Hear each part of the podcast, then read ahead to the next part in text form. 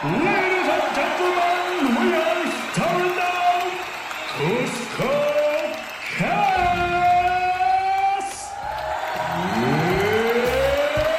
It's time.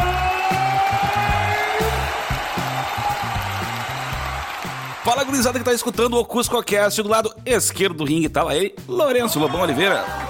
Opa, de volta ao CuscoCast. Muito obrigado pela essa saudação novamente aqui no Cusco e de volta com um bom convidado, alguém que vai conter boas histórias aqui da nossa cidade e do nosso rock gaúcho. Do lado direito, João Neto. Fala gurizada, buenas cuscos e cuscas, acho que tudo já foi dito, bora que o papo vai tá bom hoje. Cotado do sininho do ringue sou eu aqui, Rodrigo Tâmara. E agora eu quero dizer o meu conhecido aqui, que vai ser o entrevistado de hoje, Lucas Rank da Marquinhos 51. Cabelo tá aqui com a gente. Eu quero uma salva de palmas editadas aqui pro nosso clap, convidado. clap, clap, clap. E aí, galera do Cusco Cast, muito legal estar aqui com vocês. Um prazer estar nesse podcast muito bacana aí para falar de música, arte e tudo que é relacionado aí do que a gente gosta, né? Lucas, pra caso alguém não te conheça, assim, do, do, do pessoal aqui que, que, que sai com o seu cast, faz uma pequena apresentação aí, que tu é músico da Marquise, do Rodada, que tu quiser falar. Ah, como é que é a mini bill? A Mini Bill. então, eu sou né, Lucas Rank, o cabelo também. Alguns me conhecem por aí, né? Eu eh, sou músico, vim da cidade de Lagoa Vermelha, interior do Rio Grande do Sul, morar em Porto Alegre em 2000, com a minha banda que era Identidade, né? Essa banda primeiramente se chamou Identidade Zero e depois a gente cortou o zero e ficou somente Identidade. Uhum. A gente lançou quatro discos oficiais, vários singles, DVD, na época do DVD ainda. e fizemos né, bastante shows aí pelo, pelo Brasil, América Latina. E também eh, né, fui músico e produtor de- do Júpiter Maçã, né, um ícone aí da, da, da, da, da arte do Rio Grande do Sul e, e do Brasil. E também tem a Marquise 51, né, que é um hub criativo que existe desde 2007. É um casarão ali no Cristóvão Colombo, onde a gente atua como selo, estúdio, produtora de eventos, agitadora cultural, né, realizando festivais, né, eventos, tudo que é ligado à arte, à música, assim. E ao longo desses, desses anos a gente fez muita coisa legal, assim. Já que tu faz um pouco de tudo de música, cara, uma pergunta assim boba: qual que é a coisa que tu mais curte fazer hoje? É tocar mesmo? É a parte de produção musical? É, é a parte de, de, de montar festival, sabe? Qual, qual que tu mais curte, assim, hoje? Mais te dá prazer na música? Sempre foi, na verdade, tocar, né? A- essa parte de produção foi meio uma consequência de, de ter que virar. São histórias ainda muito do passado, assim, quando Lagoa Vermelha, né? A cidade natal, onde né, eu, eu morei desde muito criança, assim, e meus amigos que montaram a banda são amigos de infância, né? Desde que a gente tinha 7, 8 anos de idade. Uhum. Então nós éramos tipo a turma do rock lá da cidade, de- dessa geração ali dos anos 90, né? E, e por ter poucos espaços, né? Essa época, os anos 90 no Brasil, né? apesar de, de, de ter alguns artistas nacionais, né? Ligados à cena rock, né, Raimundos, Nação Zumbi e Chico Sainz, né? Ele também foi uma, uma ascensão de, de, de, né, do pagode, do sertanejo e também ah, Muito. Grande Sul, principalmente uma ascensão de bandas covers, né? Aham. E, e- e nós éramos adolescentes morando numa cidade do interior e a gente começou a ver uma banda ao vivo, assim, foi depois de muito tempo. A gente escutava histórias da galera dos anos 80, mas não tinha, porque naquela nossa, ne- nessa época, né, ah, girava muito sons mecânicos em clubes, né? Ah, tinha parado a música ao vivo, parecia, pelo menos pro interior do estado, na nossa cidade, né? Sim. Então, quando a gente começou a tocar, né, a gente começou a desenvolver e nós mesmos ter que produzir nossos eventos. Né? Então, desde montar festival na escola para as bandas tocarem, né? Uhum. Então, a part... né, foi, foi aí que, uma necessidade, né, que eu comecei a me envolver com produção, né? Se a cena não existe, eu vou criá-la, né? Exatamente isso, exatamente isso. Ou a gente não tocava, né? Então, a gente começou a organizar evento aos domingos, fechando a praça da cidade, né? Colocando um caminhão tinha uma série de barzinhos de tomar ceva. A gente pegava uma graninha de cada um, a prefeitura colocava um, um caminhão com um som e a gente tocava em cima dele no, uma vez por mês nos domingos. E, e, aí colocava algumas outras bandas da cidade. E isso, na verdade, começou a girar uma cena, né? Uhum. Então, era exatamente isso. Ou a gente, né, produzia ou não fazia show. E mesma coisa ocorreu quando a gente veio morar em Porto Alegre, né? Porque a gente sai de Lagoa Vermelha para vir para cá, porque a banda vivia um momento de muita ascensão lá. A gente tocava em mais ou menos umas oito cidades, fazendo shows bacanas, assim. A gente tocava uhum. em clubes, começou a tocar nos clubes lotados, começamos a tocar nas rádios da nossa região ali, que que é Lagoa Vermelha, Sananduva, Passo Fundo. Uhum. Né? Inclusive a gente conhece a galera da Cachorro Grande de lá, porque eles também moravam lá e tinha uma banda chamada Malvados Azuis. O Beto Bruno ali e o Jerônimo Bocudo, que era o baixista. Então, uh, era toda uma escola de aprendizado, né? Então, quando a gente veio morar em Porto Alegre, uh, a gente vem já de de, né, de ter passado esses perrengues, de nós mesmos produzir, nós mesmos ligar pra rádio, né, de fazer todo o corre para poder acontecer. Uhum. Então nós tinha uma bagagem, a gente tinha também, né, ah, como todo mundo morava com as famílias e trabalhava em outros empregos, né? A gente trabalhava na, em, com móveis, né? Todo mundo era meio moveleiro no sentido de ser trabalhador. Um era pintor, outro era lixador de móvel, outro era montador. Então uh, a gente guardava a grana né, dos shows da banda pra ter isso. Qual é que era a narrativa? Pra fazer alguma coisa, tu tem que sair aqui do, do interior e ir pra capital, né? Porque uhum, lá tem o jornal, sim. lá tem a gravadora, lá tem tudo, né? Então a ideia era essa. E aí essa parte de produção, quando a gente veio para cá, a gente começou e logo pegou produtores daqui de Porto Alegre, né? Uhum. Mas eu sempre tive essa participação muito muito forte em cima, né? De, de ser o meio o a voz da banda no conversar com essas pessoas, enfim, né? Uhum. E e a gente conseguiu assinar com uma gravadora na época que estava surgindo, que era a Stop Records, que lançou vários artistas na época. Lançou A Volta da Bandalheira, Cowboy Espirituais, o segundo disco, a própria Cachorro Grande, Sombreiro uhum. Luminoso. Uh, e a gente trabalhava com um produtor, mas uh, o que a gente organizava e fazia rendia mais, né?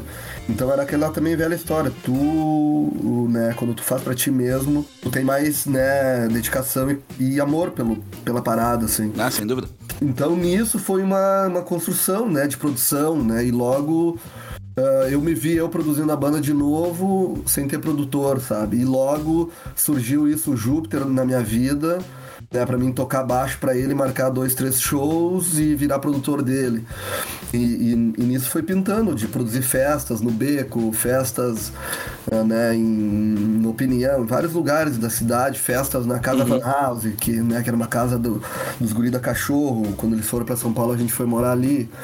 Então, né, esse lance de produção ela, ela vem junto, mas, né, voltando à tua pergunta, né, sempre o tocar, o compor, né, é, é, uma coisa que me dá muito prazer, mas produzir também, assim como produzir musicalmente muitos artistas, né, no estúdio. Enfim, o curto é trabalhar com arte, assim, e os seus setores. Mas a cachaça do palco não, é, não tem igual, né, cara? a, a, a, gente.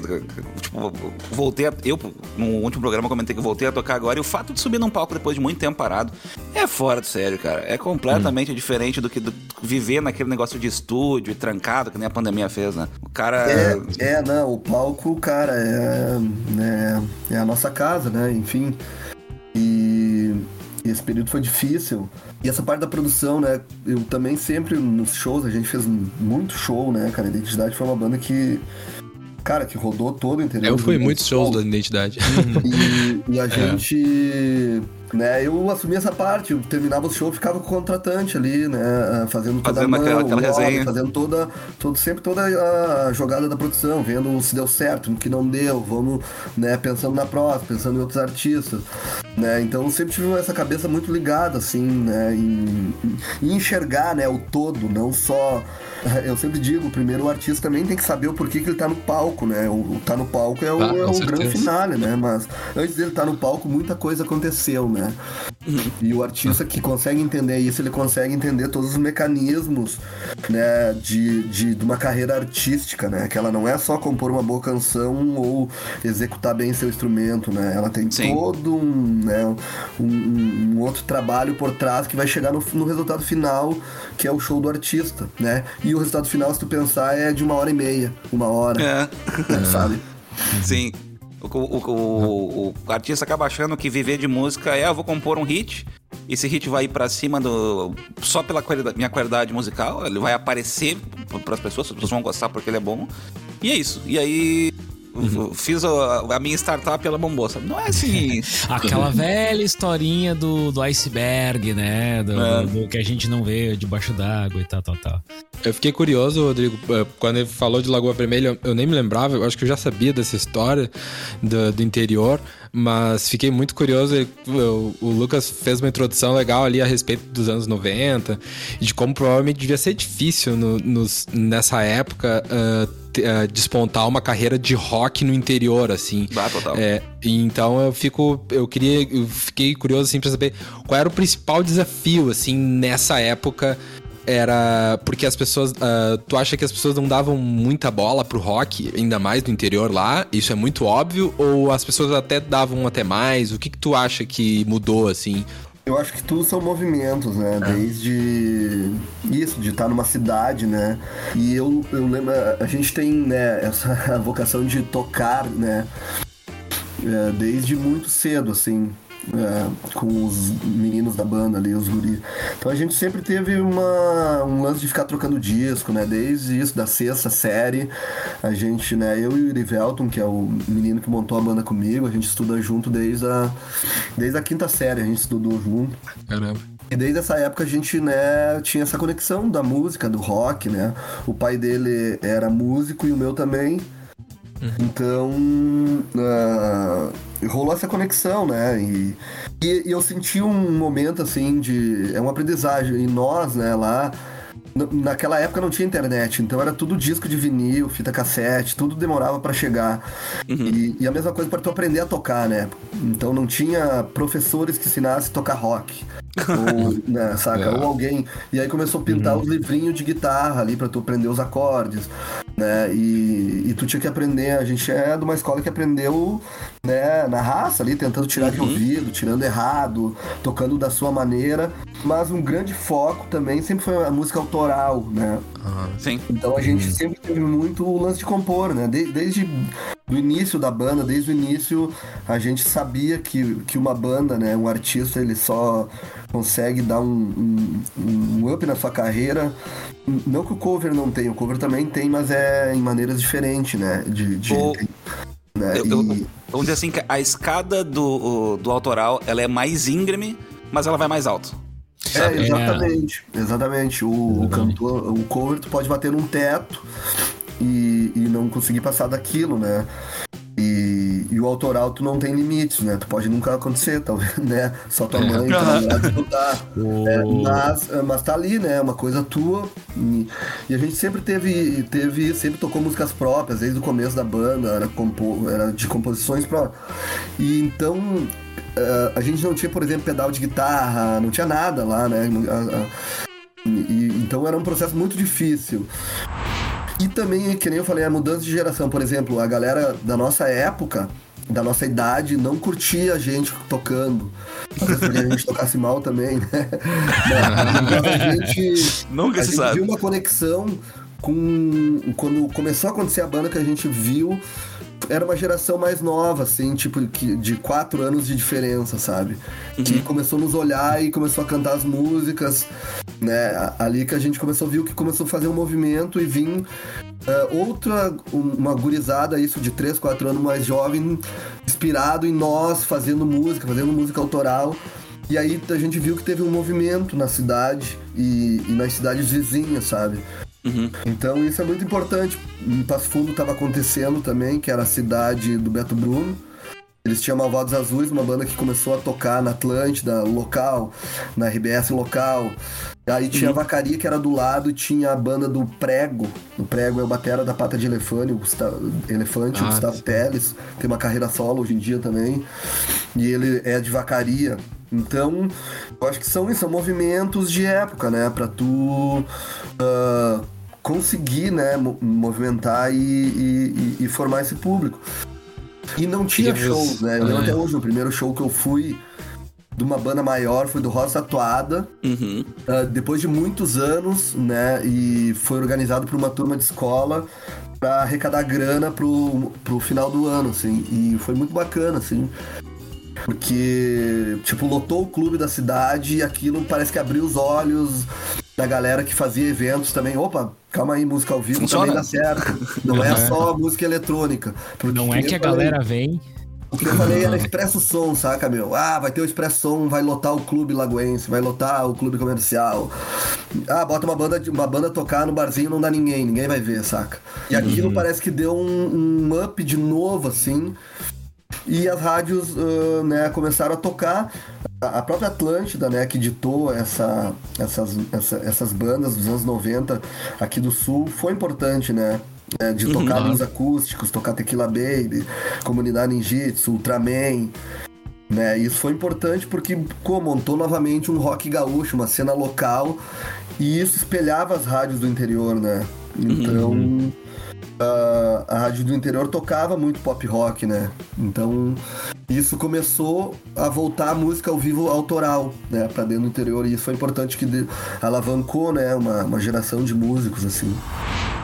Mas assim, porque vocês, quando formaram a identidade, de fato não tinham é, nenhuma banda pai, assim, de vocês, assim, né? Tipo, alguém que já na cidade ou no interior que tivesse fazendo rock. Então, pelo que eu entendi, assim, vocês meio que foi um certo pioneirismo, assim, no Tu, interior. di- tu diria e- que foi uma banda que É. tinha uma identidade própria. perdão, perdão, foi mal. Mas era É, identidade cara, é- zero, né? É, lá, em Lagoa, lá em Lagoa tinha uma banda nos anos 80 que era muito bacana, que o nome era Aurora Tocaia. Era uma banda. Aurora Tokai, olha só. Era uma banda bem massa, assim, cara. E eles. eh, eles, na, na época, nos anos 80, eles fizeram um sucesso na nossa cidade, assim. E. Só que a banda. ah, Nunca saiu dali pro- no, no sentido de pensar em gravar no estúdio massa. Então eles nunca tiveram uma gravação legal, esse, essa, esse lance de levar em rádio pra tocar em rádio. É, né? Eles faziam shows ali na, na nossa cidade, alguma cidade da região. E logo depois a banda parou, né? E eles também tinham um tributo ao- ao- aos Stones, assim. Então, quando- quando a gente veio, né, nesse cenário, realmente não tinha mais, assim, bandas, né, de, de fazendo música autoral, assim. E, e, e- e foi talvez uma construção, né? E hoje em dia eu, eu vejo, porque ali na região a banda é muito conhecida ainda até hoje, né? Depois de muitos anos, né? A gente vai pra lá e tem gurizada de 16, 17 anos que curte a banda, né? Ah, isso é foda. É Atingir uma massa geração isso, nova, assim, né? É, bandas novas da cidade que tem a cena e, e tem esse reconhecimento a fuder. Olha ali, ó, tu mandou Magna Blue. Aham, Aurora achei um vídeo da, da Aurora Tokai meu, aqui. Essa banda, cara, eles tinham uma lenda, eu nunca vi o cara, que era um guitarrista que eles falavam que tocava muita guitarra. Era o Bonja, e eu, e, só que como eles eram dos 80, a gente era criança. Então eu nunca tinha visto o show deles, eu vi o pós, né? Quando eles voltaram nessa nossa época ali, 98, 97, é, 99, que daí eu cheguei a ver, mas era uma nova formação, né? Então eles tinham um guitarrista que era uma lenda na cidade, que era o Bonja, o cara que maior, mais tocava guitarra, mas ninguém sabia que era o cara, assim. Que massa. E o Lucas, dentro dessa, dessa pegada, ele falou, pá, da galera nova curtindo o som de vocês, né? Existe, eu não sei se tu ainda acompanha, provavelmente sim, a- essas cenas locais, assim, no interior, muita coisa deve acabar pipocando pra vocês aqui, né? Ah, vocês acompanham alguma banda, assim, que a galera tá curtindo lá na, na sua região, assim, que tem, daqui a pouco vai estar com a musiquinha na rádio, a gente vai estar ouvindo aí falar em Porto Alegre região. Tem, tem bastante. Tem bastante bandas, assim, eu né, acompanho né, e, e vejo, né? a- As cenas vão e voltam, né? Eu vejo a gurizada né, reclamar. A gente tá vivendo um, um período diferente, né? Que talvez agora a gente consiga retomar. Porque a gente viveu um áureo nos anos 2000 até 2014 ali. Uhum. 2015 Foi um auge de no novo, auge, né? né? Um, é, do, do- da música no Rio Grande do Sul, né? E, e rompendo fronteiras. E é, nessa época, toda a cidade do interior tinha um bar onde cabia 300 pessoas e tinha uma banda de rock autoral tocando e uma de cover no outro dia e lotado, né? Uhum. Então a gente perdeu isso e eu acho que agora tá retomando aos poucos, né? E, e essa nova cena, enfim. Tem um menino de São Francisco de Paula, né? é, que é bem legal, que é Júlio uh, Rules. Faz um som psicodélico bem bacana, assim, né? E, e lá em Lagoa também tem uma banda chamada Calígula, que é bem legal, assim. E estão na luta, né? Tentando Então, criar é- experiências. Teve uma banda que saiu de lá também, que, que foi bem bacana, assim, que fez bastante coisas. Né? A própria banda do, do Erivelton, que foi o guitarrista que, quando ele voltou a morar pra Lagoa, eles montaram, que é os Tickets. Enfim, fazendo movimentos, né? Tem a, tem a velha coruja também, né? Velha Coruja fazendo rock aí, hein? Comendo Não. todista da Velha Coruja. Não, uh, uh, pra, pra quem não lembra, no CuscoCast, Velha Coruja é a banda que eu toco com, com o John. E ensaiamos por acaso no estúdio do, do, do Lucas. Pura coincidência. Pura coincidência, assim. Mas, cara, tu que, tu que vê bandas ensaiando, assim, aqui, em- aqui em- Porto Alegre, agora com essa volta aí da, da música, tu acha que, que, que não tá mais difícil de entrar, assim, de, de, de entrar no cenário? Ou, ou, ou seria... Ou, tipo, agora que tá, que tá abrindo os festivais novamente, tá tendo mais margem para as bandas tocar? Porque é, é, é difícil tu, tu, tu, tu- fazer toda essa cena de criar uma banda do nada e, e começar a, a venda de shows é um bagulho que, que pra, pra gente, que sempre tentou ter banda, sempre foi uma incógnita, sabe? Consegui, montei meu show, como é como é que eu vendo ele agora, sabe? Tipo, tu, tu acha que, que, que tem uma, uma abertura pra isso ou continua sendo tão complicado quanto sempre foi, sabe? É, é, sempre foi complicado, na verdade, né? Em momentos diferentes, né? A gente recapitular, quando não tinha internet, era o telefone, era a rádio, era a TV, né? Que tu aparecendo ali, tu, tu fazia acontecer, né? Mas como é que tu vai aparecer ali, né? Como é que tu vai mostrar é, o teu trabalho, o teu som, né? Isso falando Não de tinha trabalho, YouTube, né? de trabalho autoral, né? Eu acho que hoje em dia tá super difícil e é algo que eu fico me pegando, assim, tentando. Principalmente aqui no Rio Grande do Sul, tá? Eu, eu produzo hoje em dia muito show ali pela Marquise de, de bandas ah, de fora do nosso Rio Grande do Sul, na verdade, que é, que é onde tá o público gaúcho se focou. Né, resumindo, assim. A partir de 2016 a gente sentiu esse cenário de uma nova geração mudando e ah, o espaço para artistas de fora ser muito grande e a gente não conseguir né, mais artistas locais né, terem público, levarem gente para os lugares. A gente também tem que ten- tentar entender por quê e o próprio né, a maneira de se trabalhar a, a arte aqui dentro do Rio Grande do Sul, né? Talvez a gente né, ainda esteja engatinhando em algumas partes novamente, né? A gente tem que aprender que aquele cenário que existiu do interior não existe mais, que a internet proporcionou para as pessoas buscarem artistas do mundo inteiro hoje, não, né, somente na rádio, somente o que a capital do Rio Grande do Sul e o Zero Hora ou sei lá outros jornais diziam, né? Então Não é mais eu- só Atlântida a única fonte que a gente tem pra aprender música, sabe? Exatamente. Então, e, e o próprio artista do Rio Grande do Sul, né, entender né, esse trabalho, cara, profissionalmente, que é tu ter uma banda, que tu tem um conceito de banda, a gravação, a assessoria de imprensa, né, como tu vai chegar nos canais, como é que tu vai chegar pro público, né, e isso são, vem lá do Elvis, né, vem de, do tudo, o que que é o Elvis, né, o Elvis é um cantor também montado, né, um produto, né, e, e enquanto o artista também não entender, eu acho que aqui no Sul a gente ainda ah, vê, se pega sonhando que alguém vai olhar pra ti e vai dizer tua música é maravilhosa, eu vou te lançar e investir um E as massas de vêm reais em você, e você, você vai ficar em casa só tocando guitarra e tomando champanhe. É, isso é quase todo real. né? Então, eu acho que falta muito isso, falta do artista entender, né? A importância de sair daqui, de visitar os festivais no Nordeste, vi- visitar feiras de música, entender o que tá rolando no mundo, né, cara? Saca? total. Investir que isso é investimento. Se tu não investir na tua arte, a tua, tua banda, tua carreira solo é uma empresa, né, cara?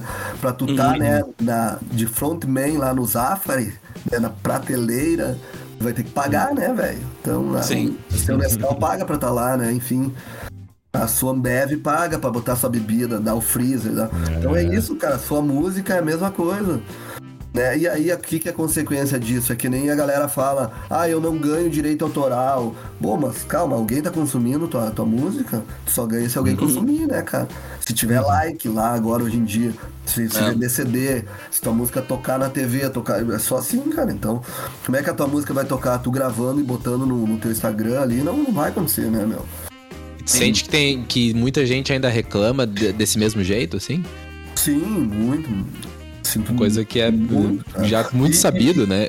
E hoje em dia eu me pego, eu ali, cara, com os festivais que a gente organiza, com os shows. Eu fico pensando, cara, que banda que agora eu vou fazer num show na opinião que vai me lotar a opinião. Que banda gaúcha. Tem que recorrer pras bandas dos anos 2000, anos 90. Tá? Porque nenhum artista de hoje consegue, né, levar a gente.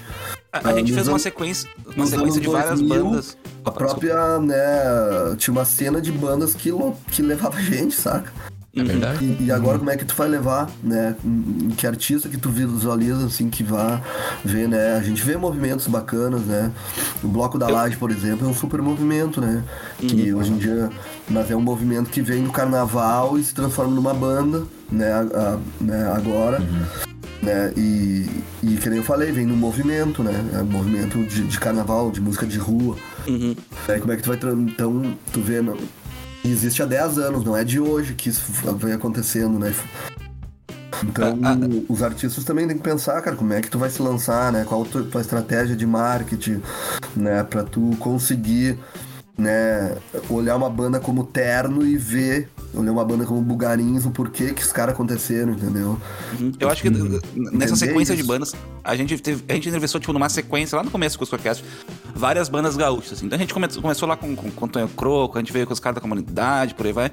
E a gente foi, foi subindo, assim, com, com o tempo. E a última banda que, que, que a gente entrevistou nessa sequência foi o Diogo Brockman da Jingo. Jingle Bells. E aí tu pensa, mas a Jingle Bells não é bem rock gaúcho, né? Tu falou que ah, o pessoal, ele já, ele já quer mais um, um som que ele é menos menos aquele bairrismo que a gente tinha dos anos 2000, né? Ah, o, o som da Jingle é um som bem brazuca, sabe? Apesar de ser uma, um- uma banda daqui, sabe? Exatamente. E a Jingle Bells, na verdade, né, é, é, é- Jingle Bells é uma banda que, que enche daqui, mas ela é uma banda que não é tão nova, né? A Jingle Bells Sim. já existe desde os anos 2000 ali. Eles abriam um show naquela época pra, pra essa galera que tinha ali a Pública, Super Guides, Própria Identidade, Cartolas, Pata de Elefante, Cachorro Sim. Grande. Eles já estavam nessa cena inserida, assim como o Apanhador Só, né? Que, foi uma- que era uma banda. Só que se tu pegar Nessa época 2000 era muito rock o lance e, ele- e essas bandas elas estavam criando uma cena que aconteceu nos anos 2010 em diante, né? Uhum. Então Sim. é isso que eu falo, são coisas de gerações, né? E Mas que a batalha é longa também, né? Você é Jingle longa, começou e hoje os caras não são bandas do, né, do nada assim. Não é de hoje, né? Não é de hoje que, que, que aconteceu, né? Então são bandas de muito trabalho, muito tempo, né? e de ter alimentado uma cena e uma juventude, né? Que nasceu junto, assim, né? Então a gente, né? Tem que, tem que pensar, né? Como a gente faz, né? Eu sempre procuro ter banda de abertura nos eventos, ter o próprio Festival Morro Stock, a gente dá oportunidade a full para bandas novas, artistas no, né, aqui do Rio Grande do Sul. E tem que ter esse entendimento, né, da diversidade sonora, né, de, de- que é hoje em dia. E é muito legal isso, né, tu sair, ah, isso não é rock, não sei o que, tudo é rock, na verdade, dentro da música alternativa, né.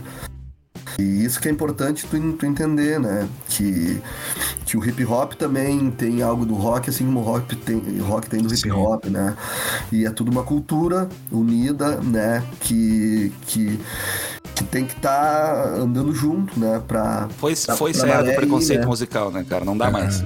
Não, e o rock sempre teve essa transversalidade, né? E hoje vários estilos têm um- uma pitada de rock. E eu acho que isso que deixou o rock tão longevo ao longo das décadas aí, né? Ah, se for pegar desde a mistura com o folk e depois passando dos 90 com o rap, e aí entrando numa pegada no metal, sempre teve essa, esse rock mais alguma coisa que foi tornando ele mais longevo, né? A música do É. Charlie Brown, que foi a banda que eu mais ouvi na minha vida, metade rap. Sabe? É verdade. tem muita. Exatamente. Exatamente. O rock tá presente, né, na música, mas ele não vai ser aquele rock ganganganga, sabe? Tipo blues. Boa. Muito bom. ele vai ter isso, é óbvio. Eu adoro esse rock, eu adoro as bandas dos anos 50. Talvez eu só escute isso. mas ah, isso não quer dizer que quando eu vou fazer uma música eu não tenho que estar no tempo que tá no espaço agora, né? Então eu acho que assim. Assim como por que que os Rolling Stones duram até hoje, porque eles sempre vi- viveram na época que está a época, entendeu? nos sim. Sabe, nos anos 60 eles fizeram a psicodelia, eles fizeram, né, tipo Beatles, Beatles tipo Stones. Nos anos 70, né, cara, eles, né, montaram um estilo que pra mim foi ali que eles consagraram o estilo Rolling Stones. Mas o que, cara, estourou o disco music, eles fizeram o Míssil, saca? É, nos anos 80. Então eles sempre tiveram junto com as pessoas da época também, nunca esquecendo as raízes do blues, do rock, né? E eu acho que o rock às vezes se perde nisso porque a galera é muito isso, ah, isso não é rock, isso é não sei o que, não sei o que, e daí vira uma chateação que o jovem não quer escutar porque é um papo de velho, né? Um papo de É, é um, é um papo muito chato. Exatamente. Tu tá vendo E é um papo que a falar, gente- sabe, tua mãe, não o meu, nem meu pai, nem minha mãe, porque eles nunca falaram isso. então, Vá.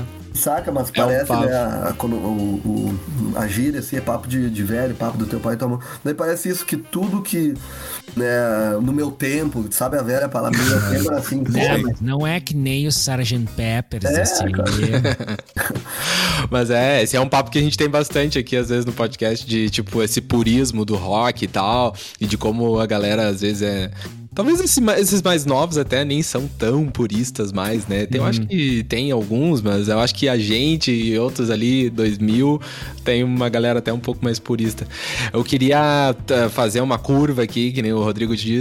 Queria perguntar, eh, tu falou a respeito da produção do Júpiter, né? Que produziu por 10 anos aí o Júpiter. Eh, tem uma pergunta mais específica, assim, mas tipo, tu se lembra no dia que tu conheceu o Júpiter Maçã? É, eu ia uma pergunta, cara, como é que é conviver com essa lenda, cara? Como é que foi, né, conviver com essa lenda, cara? Cara, a gente sempre foi muito fã, né, ali de TNT, Cascaveletes, né, o próprio Júpiter. Primeiramente, né, o TNT ali, enfim. Meu irmão tinha um vinil, um bolachão que não tinha capa, só tinha os nomes do primeiro disco do TNT. E aí tinha ali Charles Master e Flávio Bass, todas as músicas. E eu e o Vandu, que era o cantor da identidade, a gente era vizinho, escutava full, e como era em português, e a gente adorava rockabilly, né? E esse primeiro disco do TNT, ele é muito rockabilly, é muito tom, dom, dom, dom, dom, dom, dom, dom, né?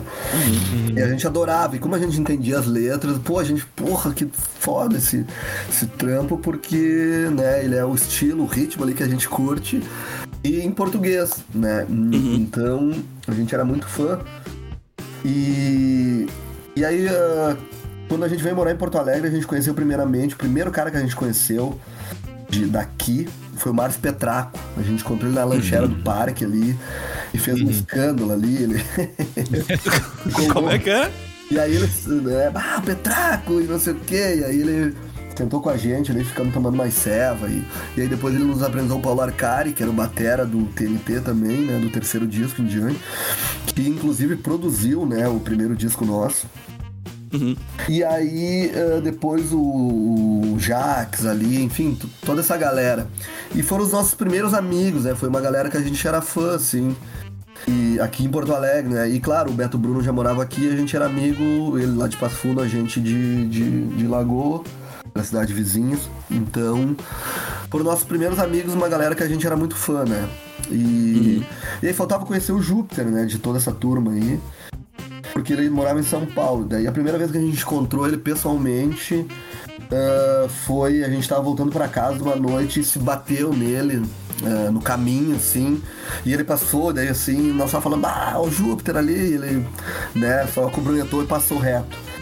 Só que aí depois a gente, foi, a gente foi morar na Fan House, essa casa aí que era da Cachorro Grande, que é na Barros Cassal. E ele tava voltando pra Porto Alegre, não tinha onde morar. Tava procurando um local, não é que não tinha onde morar, ele tava procurando um local. E o Gabriel, né, que era o, o gestor da casa, o batera da Cachorro, o boizinho, ele locou pra, pro Flávio um quarto. E aí ele foi ali. Ah, e aí Vocês eu lembro, literalmente foram ficou, vizinhos, Primeira né? noite foi muito legal, a gente ficou ali na sala da Fan House, né, trocando uma ideia, tomando uns drinks ali. Só que, cara, nós era muito mais jovem que ele, não tão, 10 anos, né? E aquela época era uma efervescência, né? A banda a mil, então aquela casa, a Fan House, ela era realmente a Fan House, né, cara? Então era uma casa Era um mito, né? A casa virou um mito, assim, da Realmente era uma casa cara, pra nós aí foi estressante, porque a gente morava ali. Só que meio-dia alguém batia com uma garrafa de vodka, uma garrafa de breja, saca? E começava a festa, tá ligado? E dentro tinha um estúdio, era banda tocando, e era todas as bandas da cena, e era. Cara, era uma festa 24 horas por dia. Nós Cara, estávamos ali e o Júpiter se pegou naquele meio ali e ele ficou dois dias só e fugiu da casa, cara. um dia, uma noite, o, o, o primeiro vocal da identidade não foi o Vandu, foi o Fábio Solano, que era irmão do, do Doce, do Erivelto, que montou a banda comigo. E, e o Fabinho invadiu o quarto dele, tava loucaço, e ele tomou um susto, teve um ataque de asma, né? O Flávio tinha asma, e teve um ataque de asma, assim, cara. E o Fabinho invadiu o quarto dele, pulou pela janela do quarto, assim, e foi pro bambus, acredito. mano, porque era a esquina com bambus, né? Ali era uma. Ah, pode crer. E aí, cara, no outro dia o Flávio pegou e vazou dali. E ele tava gravando Tarde na Fruteira esse período, né? Caramba. E aí ele foi morar na casa dos artistas, que era uma casa embaixo, né? Na, na Barro, só que na rua de baixo, né? Da, é, né? A, a, a Fan House era numa esquina e a Casa dos Artistas era na esquina do outro lado da Independência, né? As duas eram ali na Independência, de esquina com a Barros Cassal. Era na Barros, em- mas uma de cada lado, tá? E aí ele foi lá e eu lembro que a gente descia ali depois que ele voltava do Thomas e ele mostrava as músicas. Ele mostrou Beatle George, Mademoiselle Marchand. E era muito legal, a gente sentava e ele ficava mostrando os sons ali. Ah, e aí o que que rolou? O Gross, ah, ele tava sem baterista, né? Depois da gravação do tarde, e o Gross fez um show com ele, já tinha cachorro, a cachorro tava, né, pra estourar. E o Gross fez um show em Caxias, e na volta ele teria um show que é uma lenda, esse show muito legal. Um show que rolou junto o Júpiter, o Arnaldo Batista, né? Eu acho que tocou o Bebeto Garcia. Quem produziu esse show foi o Egisto. Aí, né? no Galpão do IBGE, né? E o Flávio tocou nesse show e precisava de um batera e o Gross indicou o Eduardo Ouzan, era o batera da Identidade, pra fazer esse show. E aí o Eduardo fez e o Flávio foi fazer o, o Bananada, cara. E aí nesse período eu já tava nessa parada das produção, né? Eu tava fazendo muito a identidade, fazendo festas, fazendo várias coisas. E eu e a Mari Martinez, minha companheira, a, a gente, né, ah, trocou uma ideia ah, com o Yuri Feinberg e ele falou, bah, cara, vão pro Bananada, ver o que tá acontecendo em Goiânia, o festival tá bombando. E aí a gente falou com o Fabrício Nobre ali, o Léo Bigode, e eles conseguiram pra gente lá o hotel e, os- e as entradas e a gente foi pra lá, né? E isso que, por isso que eu falo, cara, é uma movimentação pra ver o que tava acontecendo, tá ligado? Eu não ia tocar, eu ia, não ia nada. Eu ia conhecer artistas, conhecer produtores, conhecer galera da cena, saca? E, e chegando lá, eh, daí tinha o show do Júpiter, né? E o Thunder tava tocando baixo. E aí eu falei com o Flávio o- né, no camarim, ele me apresentou o Thunderbird. E, o, e aí ele me falou, cara, eu tô precisando fazer um show, tô lá em São Paulo, né? Tô voltando pra São Paulo, preciso fazer um show aí no sul. Aí eu falei, dei meu telefone pra ele, falei, cara, me liga aí que eu marco uma turnezinha pra ti. E aí ele me ligou na, na segunda, terça-feira, me ligou a, a cobrar, inclusive, né? e, e eu marquei pra ele três, quatro shows, assim, pra duas semanas. Um show no Garagem Hermética, numa festa que eu fazia ali chamado It's Only Rock and Roll.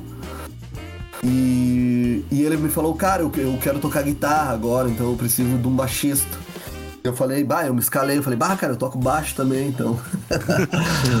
né, uh, Não é bobo nem nada. Falou, Alright, tira as músicas, passou o set, e aí o Eduardo tava na bateria e o Ray Z, que era o guitarrista, já estava morando em Porto Alegre, né, porque ele tava fazendo produções da Drive e algumas outras.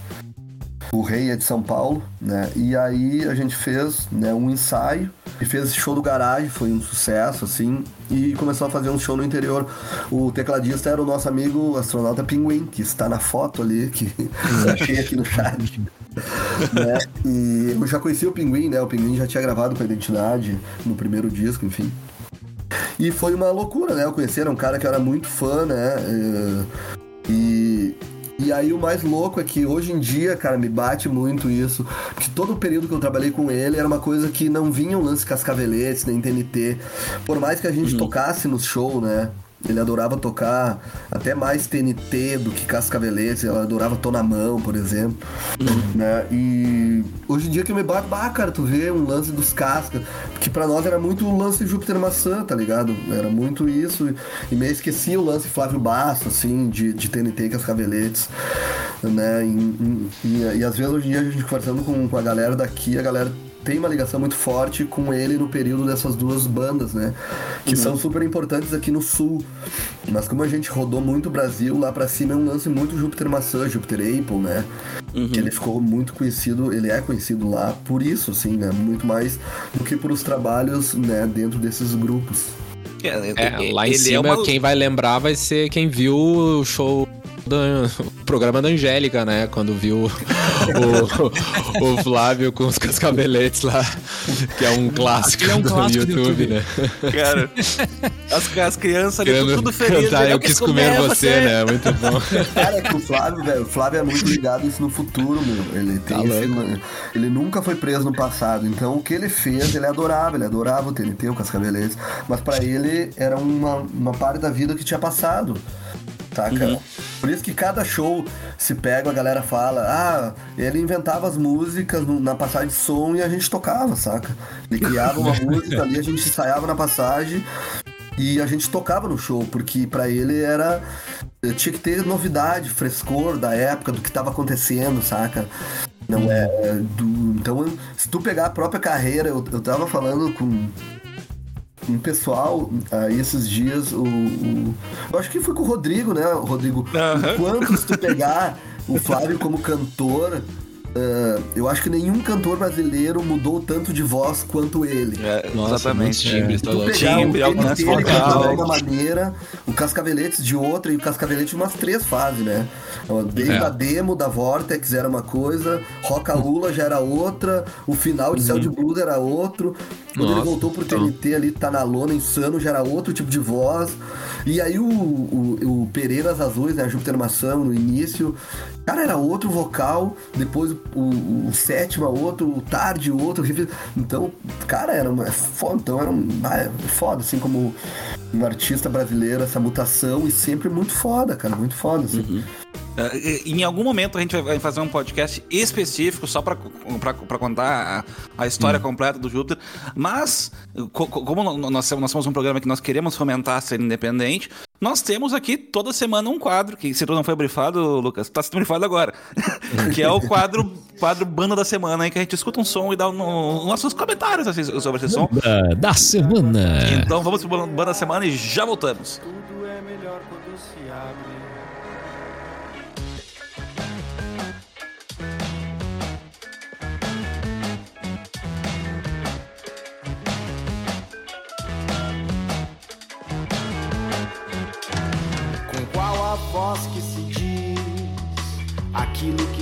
Para esconder. O peito abre, mas a goela seca, seca, seca. Um coração que parou, vontade não quer mais desenvolver. O dia arde, mas o sono luta, luta, luta, atropelando o carnaval dos filhos dessa pátria que pariu. Descontentamento até trincar os dentes. E aí quebrou.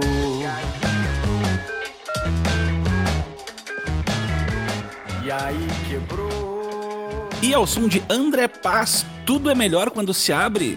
Gurizada, o que vocês acharam desse som aqui? Ah, Uma show. palavra, Rogerinho. Show! Não, tô brincando, cara. Esse programa, esse programa a música não, não é a meio de drogas, cara. Nesse programa, a música é, música é celebração. Ah, cara, eu achei muito legal o som. Eu até tava, a gente tava comentando em off aqui, né? Ah, há muito tempo atrás eu toquei com uma outra banda que eu toquei, era The Flyers. A gente tocou na Casa Verde em Stay. E o André Paz também tocou na mesma noite. Muito legal o som dele. Ah, já tinha achado legal, não conhecia na época. Tive a oportunidade de ouvir pela primeira vez ao vivo. Então é sempre diferente, né? Sempre mais legal. E já tinha gostado do trabalho dele, um trabalho bem versátil, com várias influências diferentes, assim. Eu acho que muito bem mescladas e muito bem combinadas. E esse som acho que é, é fruto disso, né? Um arranjo bem moderno, vamos dizer assim, né? Muito É. é feito em termos de sintetizador. eh, E aí vocês que são do- desse universo do teclado vão saber melhor que eu, né? É, esses, esses arranjos aí muito legais e, e combinou muito bem com a proposta de som que ele faz, né? E lembrou muito, aí um abraço pro Manfredo, que é um cara que já participou várias vezes aqui do Cuscocast, capixaba, o Manfredo, tem um, um estilo de voz muito parecido e lembrou bastante, assim, bem legal. É o, é- é- parece um, um Brasil eletro, sabe? O, É. a, a vibe que me passa da canção, sabe? Tem, tem esse synthzinho ali no fundo, baixo, mas mesmo assim tu, tu consegue ver a- aquele negócio meio Brasil, meio cubano, sabe? Cara, mu- muito divertido o som. O clipe, pra quem, quem for ver depois, é uma obra cinematográfica, cara. É maravilhoso. Que uma baita. Um, baita som novo que veio, porque ele ma- mandou, mandou, pra- pra- mandou som pra gente pelo Instagram. Então, viu, você que, que quer ter seu som é, ouvido, nos manda que a gente realmente vai atrás. A gente vai mesmo. Lobão e Lucas, o que que vocês acharam? Ah, eu acho que a, essa veio pelo Instagram mesmo e foi pro. ah, depois, justamente da, da gente ter eh, feito o som da, da Paula Kirch. E é por acaso também é do, do meu xará, Lorenzo Flack também. Essa, essa música aí, a guitarra do Lorenzo Flack fez, que fez a participação com a Paola Kirch, do outro, nosso outro banda da semana. Ah, eu acho que é isso que vocês disseram, assim. ah, é um som moderno, assim, é uma, é uma som que que mexe um pouco, assim, tem uns elementos brasileiros muito bons, assim, também. E eu acho que, eu não sei, eu gosto muito quando eles conseguem mixar bem esses gêneros. E é um som muito gostoso de ouvir também. eu- sei lá, eu não tenho muitas, muitos adjetivos, eu- mas eu queria ouvir mais aí, talvez até. Talvez o que, que o Lucas achou também, se ele curtiu o som, porque foi. A gente gostou muito assim de ouvir ele. E que bom que o André passou pra gente pelo Instagram, que tomou a iniciativa de, tom- de falar com a gente, enfim. Exato. Isso é muito bom quando, quando o artista também ah, vem, vem até, até nós.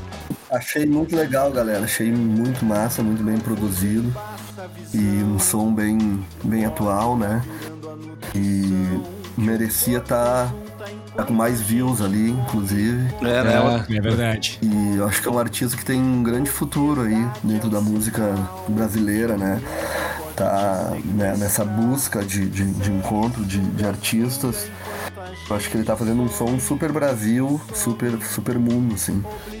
Apesar de ser gaúcho, né? Apesar de ser. De ser É, de- de- é, de é Alegre. bem isso, isso que eu tava falando. Tu vê um artista como esse aí, tinha que estar, né, com muitos views, com muito com público, né, tem que ver uma maneira de, de conseguir essas canções chegarem, né, nas pessoas. Exatamente. Sabe como é que a gente pode ajudar a chegarem? Como, Rodrigo? Como? Divulgando as redes, João Neto. Pra quem quiser procurar, faça como eu. Abra o Instagram agora, tá? E aí digite lá no campo de pesquisa André Paz. Aí vamos ver o que, que vem na, na descrição. Ah, achei aqui, ó. Você pode achar as músicas do André Paz no arroba André Paz Música. Tudo junto. E aí, com certeza, vou ter lá as informações, você vai poder curtir. E também no YouTube, André Paz, pode procurar por Tudo é Melhor Quando Se Abre, que não tem erro. Aí você vai curtir, vai dar ah, um sininho ali, vai clicar no sininho, vai se inscrever no canal, vai seguir o André e vamos dar mais views aí pra ele, para que ele possa alcançar o mundo e cada vez mais ouvintes. E com fechando o CursoCast essa semana. Ah, Ah, que pena. ah, que peninha. Mas Não antes, sem que, Lucas, tu faça a divulgação do que tu quiser aí, cara. Até porque eu faço parte de metade dos projetos, então a divulgação também é minha. Mas, Lucas, o- aquilo final é, o final é teu pra tu fazer o jabá que tu quiser. Então é isso, galera.